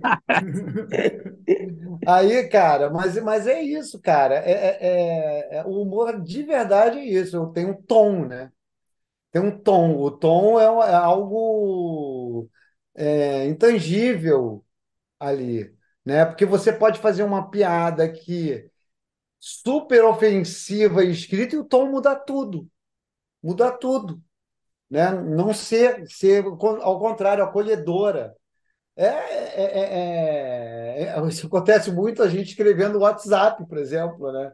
Assim, pô, eu não estava te ofendendo, não queria te xingar, era brincadeira, era carinhoso, né? E, É. e, e- Exclamação, WhatsApp né? Maldita é uma, exclamação que a gente cara, usa para ser mais, mais enfático, né? nossa, é.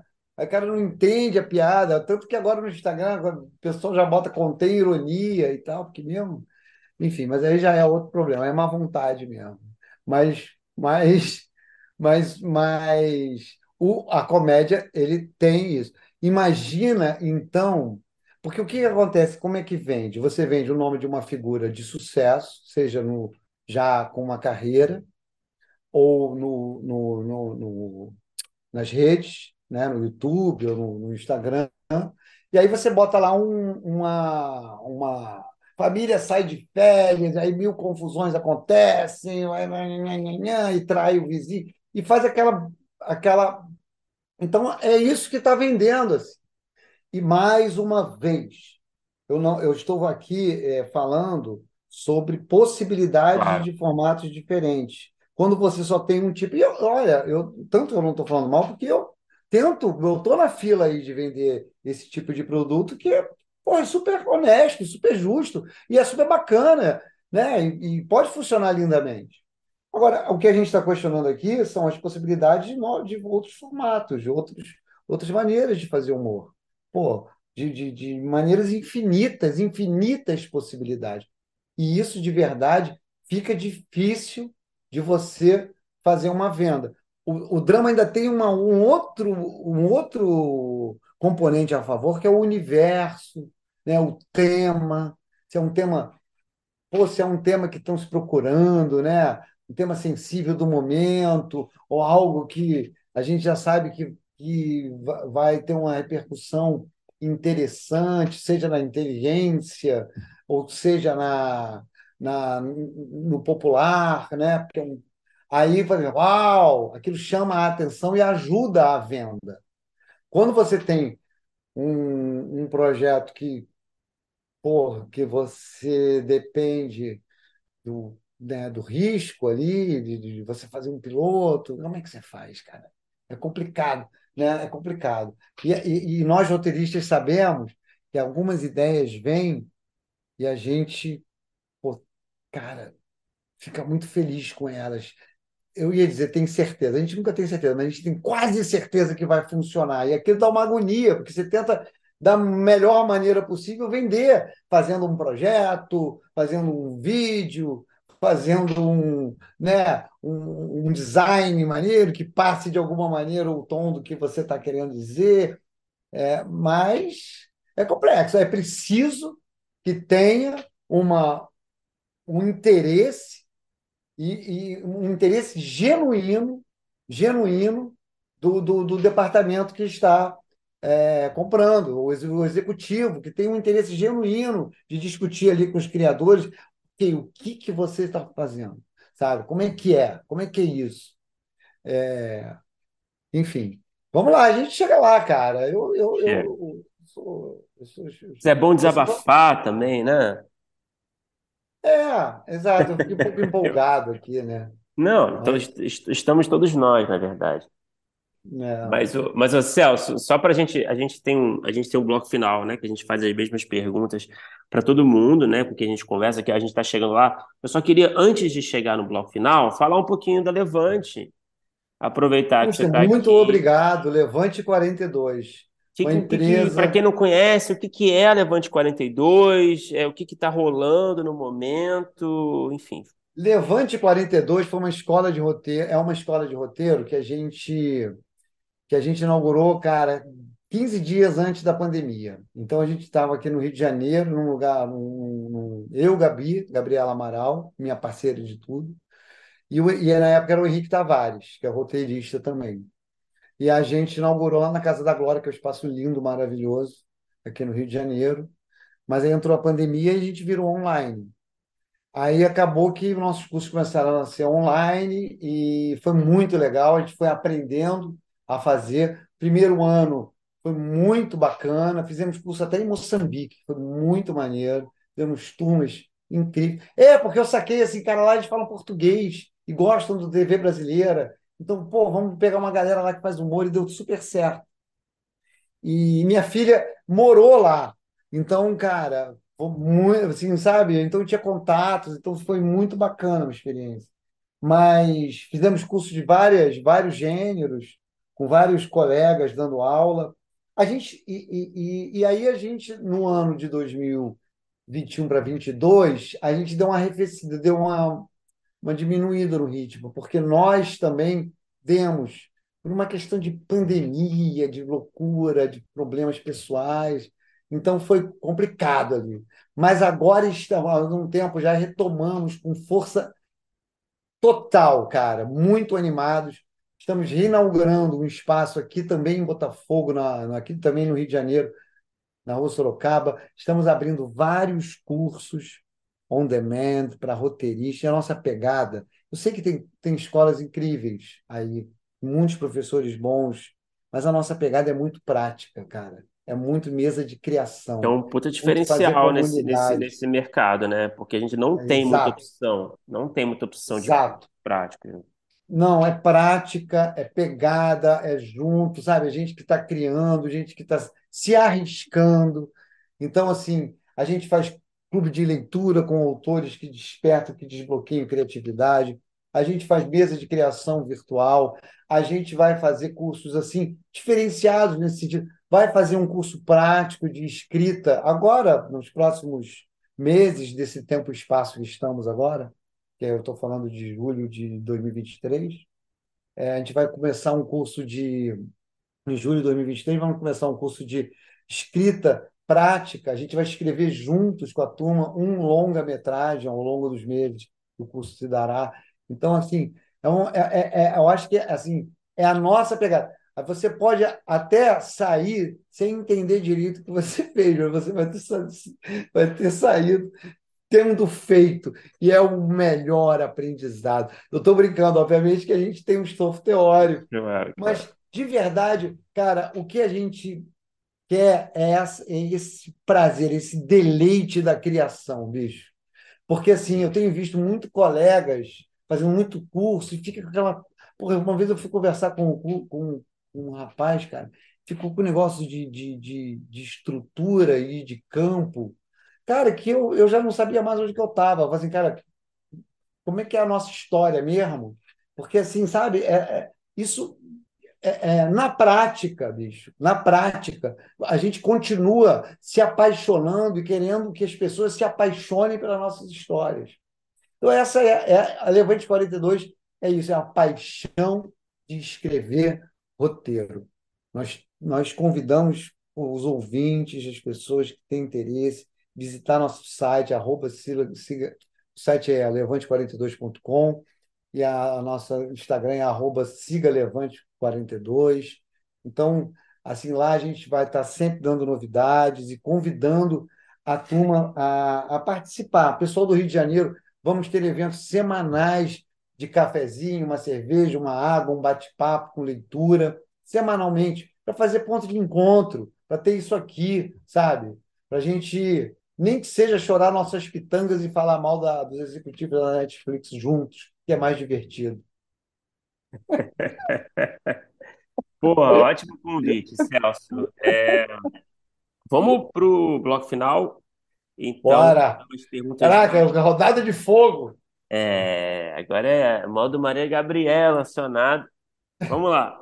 Qual é o melhor roteiro que você já escreveu? É, pode ter sido produzido, pode não ter sido produzido, pode ser um longa, pode ser uma série, pode ser um episódio de uma série, pode ser uma sketch, pode ser uma peça, no seu caso também. Vale tudo. Ah, cara, eu tô muito, eu não, eu não, não, eu vou roubar nessa história, que não é o melhor, mas é um amigo meu, querido de infância, que dirigiu, escreveu eu e Gabi Amaral e um curto que tem no YouTube chamado Retrato Falhado. Retrato Falhado. Eu amo aquilo, baseado num conto do Zé da Silva, outro colega roteirista, que é cartunista e autor brilhante. Eu chamo ele de renascentista, porque ele faz de tudo. Então, chama Retrato Falhado, dirigido pelo querido André Varvar, que num acidente de avião ano passado nos deixou. E, cara, e assim, ele é um, é, eu tenho muito carinho por esse por esse curta-metragem, cara. Eu realmente tenho. Tá no YouTube. Tá no YouTube. Tá. Tem problemas? Tem. Foda-se, foda-se. Eu amo aquilo. é isso. Não, é isso. É, e Celso, agora uma pergunta um pouquinho mais difícil, tá? Qual é o pior roteiro que você já escreveu? Ó, pode ah, não ter amigo. sido produzido, se você quiser mencionar algum que você escreveu sozinho para não queimar ninguém junto, não trazer ninguém junto. Não, eu queimo. você que sabe, fica à vontade. Não, brincadeira, não tem ninguém para queimar, não. Cara, pior que eu escrevi, maluco, eu acho que ah, com certeza foi algum sketch, né? Cara, eu não escrevi. Ó, tem um que eu escrevi que foi uma, uma, uma ideia muito legal mas que deu muito errado. Inclusive, virou número do Fábio Rabin contando, viralizou o Fábio Rabin contando isso, contando isso no, na Jovem Pan. E era um quadro, cara, e de improviso para o Faustão. Então, assim, foi tudo idealizado pela gente, e era muito bacana, era muito maneiro. Só que, assim, e, e, era até um formato que a gente pegou da, da. O pessoal pegou lá da Itália, eu acho que era da Itália, e que era, era legal mesmo, era um plano inclinado, que as pessoas ficavam escorregando ali, mas parecia que eles estavam em pé, porque a câmera virava, ajustava assim, e parecia que estava todo mundo em pé. Só que o Faustão, cara, ele não entendeu as regras. E ele, e ele só ficava derrubando aquela porra. Então tinha um que era para parecer que o cara estava em pé, mas ele estava deitado, assim, no chão. Então parecia que ele estava flutuando. Olha só, a câmera ficava de cima para baixo. Então eram cenários pintados no chão e os atores ficavam rastejando. É, é, o Fábio, inclusive, era um, cara, eram grandes pessoas de, de improviso, assim, tipo o Fábio, né? Cara, e aí eles ficavam rastejando. E o Faustão, ele falava, que porra é essa, meu? Olha o cara rastejando aí, que que, que é isso? Porque era para parecer que ele estava flutuando. E ele só derrubava, maluco. Porra, cara, foi um dia pro ar, foi uma vergonha aquilo. Aí nunca mais foi. Aí, aí, aí ele ainda chamou o, o menino que faz aquele, aqueles programas de viagem, o Bruno. Qual é o nome dele? De Luca? Bruno De Luca. Bruno De Luca. Aí falou assim: não, vamos botar o Bruno De Luca para ele falar com os atores e o Faustão. Só que o Faustão não, não, não fica de lado no programa dele. Aí ele ficava zoando o Bruno De Luca e zoando os atores, ele piorou o negócio. Só piorava. Cara, esse foi um, um- Não é exatamente um roteiro, é um roteiro, porque a gente Porra, queria todo- muito ver isso. Não A tem, gente- será, que não tem nenhum lugar pra gente ver isso, gente? para fazer esse quadro. Pra assistir, pra assistir. Tem, cara, tem no YouTube, bota aí, pô, é Indignado. O Fábio Rabin conta isso, Tá. a- a- a- o estado de miserabilidade que ele ficou. Cara, é engraçado pra caralho. Eu fiquei até com medo dele falar meu nome lá, mas ele não falou, não. Porra, ele tá puto. É, meio- é- é engraçado, ele, ele tá contando igual eu tô contando aqui, assim, né? Mas do, do jeito incrível que ele conta, né? Muito mais engraçado. Mas, cara, e ele tava lá, né? Que era pior. Eu tava no- ali olhando só com a mão na cara, assim, falei, meu Deus, que merda. Grande Márcio Trigo era o diretor, o criador disso. Cara, e assim, era legal, cara. Era, é- era, tinha- não era legal, era, tinha tudo para ser muito legal. Tinha um que eu inventei. Cara, olha só o negócio, a produção. Era assim, porque era assim, a, a, a comédia era de improviso, mas tinham obstáculos físicos. Então, portanto, o e se, e se o cara, que, que é a característica do jogo da comédia, não é assim, você tem que fazer a cena, mas não pode falar não. Ou não, não, mas tem que fazer em pergunta. O nosso era, mas você está num plano inclinado, mas você está de tá no chão e, e a câmera por cima parece que você está flutuando. Então, você chega para cima, parece que você deu um saltão, assim, você só se arrastou. E tinha um que a gente botou pessoas com, com roupas infladas num ambiente minúsculo para poder para poder conviver ali e nós tínhamos que cozinhar, fazer era uma cozinha, então era super apertado com quatro pessoas com roupas infladas. Cara, puta, essa então essa foi produzida, o Faustão olhou aqui e falou: essa porra dessa merda. E não, não foi. Eu... Era engraçado, foi, foi, foi uma bela tentativa. Várias, várias dessas, várias frustrações.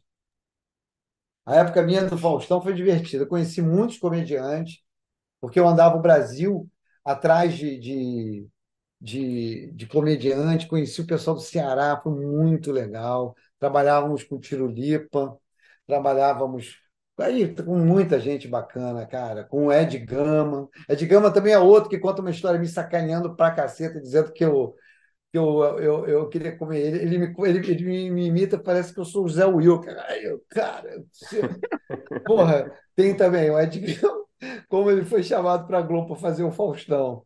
Porque eu fiquei atrás dele, eu vi, eu, eu o vi num, num concurso de comédia, num concurso não, num festival de comédia lá em Olinda, e achei ele incrível, ele foda, assim, tipo assim. Falei, porra, bicho. Aí eu parecia aquela coisa de desenho animado mesmo, né? Cara, olha só, você tá afim de trabalhar lá na Globo, do, do Faustão, queria te contratar. Aí ele conta isso, cara. Que ele sumiu depois. E eu falei assim, caralho, esse cara é o melhor, vai, vai ganhar. Cadê? Aí eu ficava procurando. Aí ele fala que eu ameacei você nunca mais vai trabalhar na Globo. Mentira, imagina se eu falaria isso. Mas, mas enfim, cara, no Faustão eu penei, eu penei ali, que não é fácil trabalhar com o cara, não, mas, mas é também, foi Ó, eu já trabalhei, já trabalhei com alguns apresentadores. Não tem aquele livro Homens Difíceis? Trabalhei com pessoas difíceis. É uma apresentação. que é Xuxa, Angélica, é, é, Faustão. Trabalhei com eles.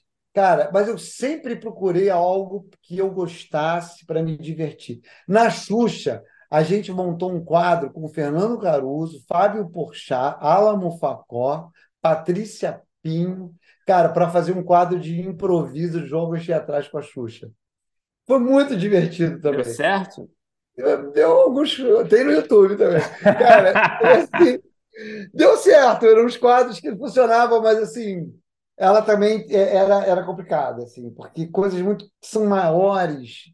Se você tem um, eu aprendi o seguinte: se você tem quadros muito maior, maiores, com mais potência do que aquilo que o programa está acostumado, aquilo corre risco de ganhar um protagonismo também que não é interessante num, num, programa desse de apresentação. É a natureza dele. A estrela é o apresentador, então tem que ter um, o domínio. Então, se vem um cara criativo, como éramos eu, Cláudio Torres, Marquinhos Rodrigues, estavam trabalhando lá, criando isso, aí vinha esses caras, o Caruso, sabe? Porra, que são criadores, né?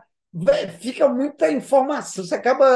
A gente sentia que a gente acabava incomodando, mas Porchat, imagina. Porra, então é, incomodava mais do que colaborava. Aí tem uma hora que ela fala assim: não, não, chega, essa turma também está. Pode ver, cara. Se tem quadro com. Chega, pega os barbichas, essas pessoas assim que têm muita muita punção vital assim para criar para sugerir demais. Se sugere demais num, num, num, apresentador desse, você fala assim: não, não, não, tá bom, valeu, a gente vai fazer aquilo. O Lata Velho. Tchau. ai, ai, ai, ai. Cara, eu trabalhei com meus ídolos na TV da infância. Trabalhei com, com o Maurício de Souza, fiz um programa que foi para o ar também, depois faliu, porque o Maurício era um cara que queria controlar tudo. Cara, tem histórias incríveis dessa época. Roberto Talma era o diretor de núcleo, aí o Marcelo Zambelli era o diretor, e aí me chamaram para ser é, é, roteirista-chefe do programa. Foi a primeira vez. Aí depois eu fiquei anos sem ser, porque eu era muito jovem ali, não tinha muito pouca experiência de televisão. Mas estava tão difícil o programa, eu já seria o quarto roteirista-chefe. Porque o Maurício não gostava de nada. Tinha sido apresentado 300 textos e ele não gostava de nenhum, tá? Maurício de Souza. Aí, para fazer o programa da Globo, para vocês terem uma ideia, aconteceu o seguinte. Eu, quando eu cheguei, falei assim, cara, eu li os roteiros dos meus colegas, Mariana Mesquita, Cláudio Lobato, era só texto bom. Ah, porra, tudo no espírito do Penadinho, da Turma da Mônica, todo mundo tinha estudado aquele feito dos programas, os, os roteiros mais legais. Aí eu, sabe o que eu fiz? Quando eu entrei lá na, na Abril, era um caso que a Globo tinha contra, gastado uma fortuna para contratar o Maurício de Souza. E, e, e, o contrato era leonino, o Maurício de Souza decidia tudo. Os executivos da Globo estavam desesperados, porque ele até, ele, até o corte final, até o som, ele, ele, ele podia vetar. Então, assim, vetava o figurino, os bonecos, o cenário, vetava, cara, tudo. Te, começava pelo texto, ele dava zero, zero, zero. Aí eu reuni a galera roteirista deles. Falei, falei assim, pô, dá para conseguir uma reunião com seus roteiristas para conversar? Aí dá. Aí fui lá no mesão, cheguei lá, cara. Porra, tava tendo uma antipatia comigo, porque todo mundo era roteirista lá dos quadrinhos, e eu tinha entrado lá da televisão me metendo na parada deles.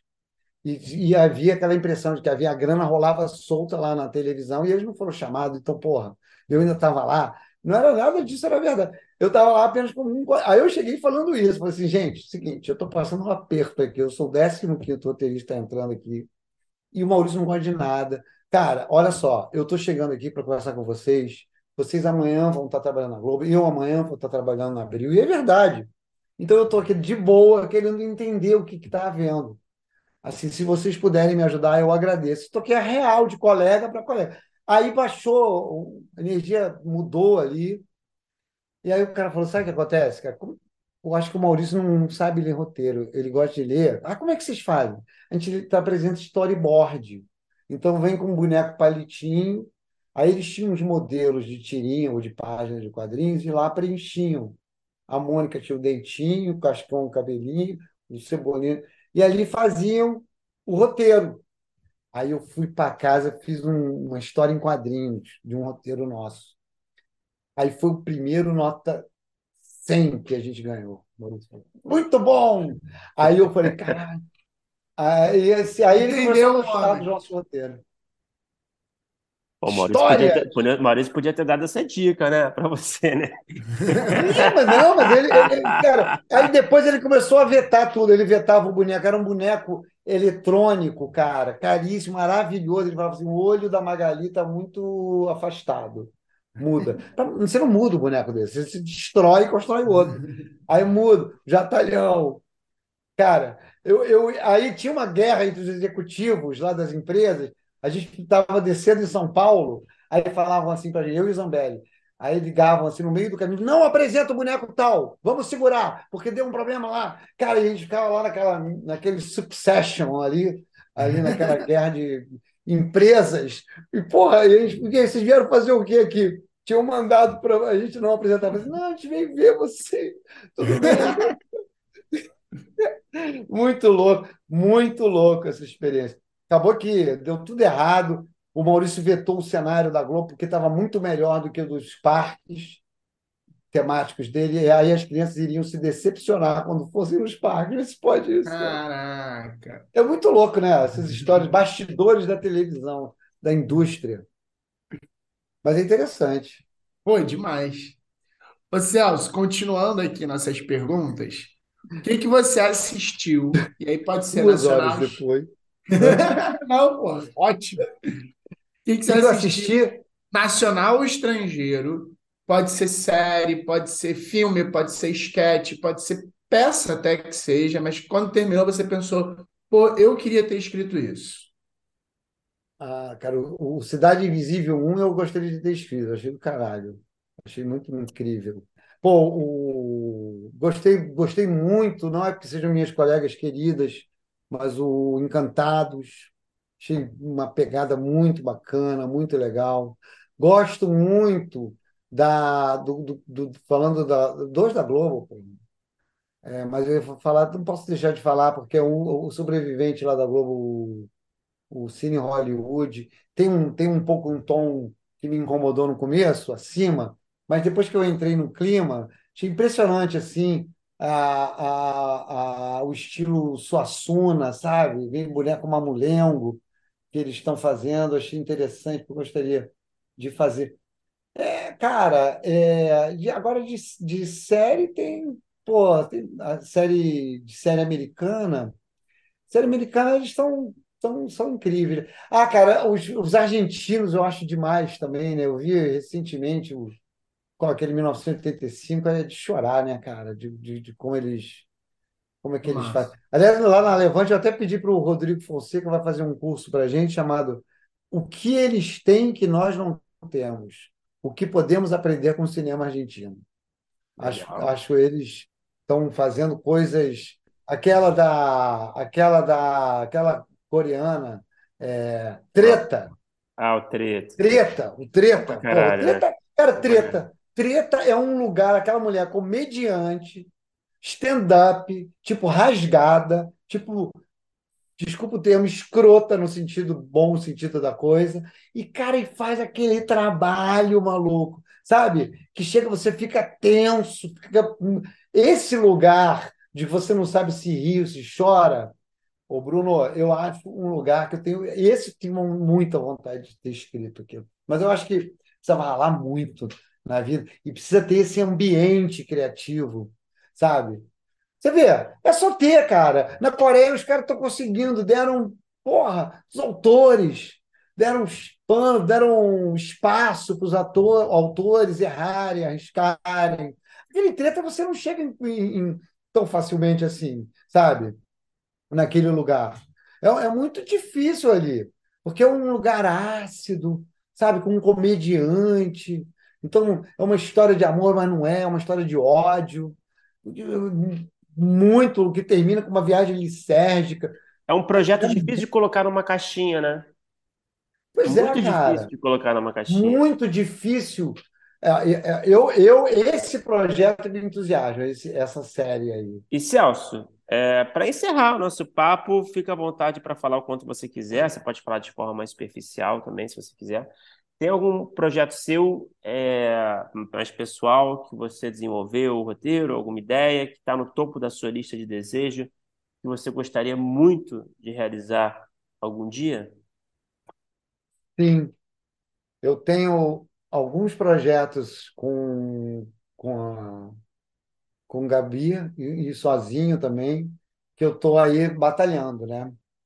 Ah, eu queria falar de um projeto que se chamava, apesar de você agora chamar Amor, Tesouro e Violão, que é um conta-história que se passa nos anos 70 e conta uma história de, sobre a censura de uma, de uma maneira muito, muito, muito bem-humorada. Então, assim, é uma época e a gente tenta fazer. Isso já foi uma peça de teatro que foi super bem sucedida aqui no Rio e agora vira um filme. E a gente está em busca de, da realização desse, desse projeto. Isso eu tenho muito carinho é, é, por esse projeto, porque eu ia dizer, ele é bem humorado, ele é um projeto que você ri, mas também você é, se assusta com a brutalidade né, daquela época, de, de, em cima das pessoas e tal. Mas eu acho que foi um lugar de escrita ali que eu fiquei muito feliz. E tem um outro projeto que eu escrevi como colaborador para o Jorge Moura, grande Jorge Moura, e, e, e Sérgio e Goldenberg, que eram os dois principais. Escrevi com Cláudia Gomes e Cláudia Tages, é, que se chama Paraíso Perdido, que está lá nos corredores da Globo, é, esperando a vez. Já se volta e meia sai que foi escalado, que não foi, mas que as pessoas estão, cara, olha só isso, estão com medo do Nelson Rodrigues, porque eu não falei, é baseado nas peças de em três, quatro peças de Nelson Rodrigues essa série. É muito maneira, muito bacana. Nelson é um cara necessário, um clássico, um cara que provoca, né? que, que, que mostra as feridas. E de verdade, assim, ele, não, ele, ele, é, ele, é, ele é engraçado e assustador, como é a vida real, engraçada e assustadora.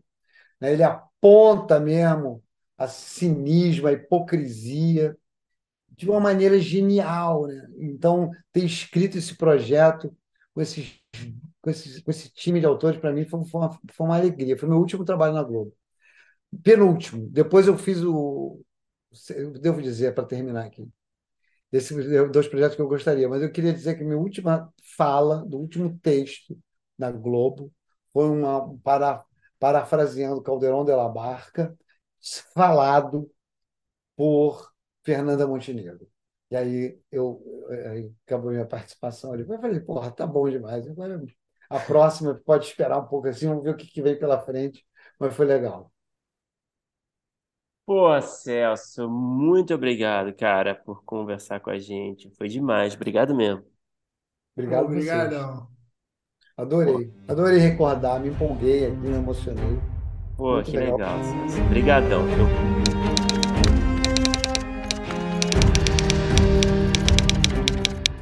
Opa, chegou até aqui? Muito obrigado por escutar. Conheça nossa campanha de apoio na Aurelo em escute.orelo.audio barra primeiro tratamento. Por lá você pode ganhar recompensas exclusivas e nos ajudar a continuar conversando com os nossos roteiristas favoritos. Tem dicas, comentários ou sugestões? Fala com a gente pelas nossas redes sociais e não se esqueça de assinar o feed do primeiro tratamento pela Aurelo. Até a próxima!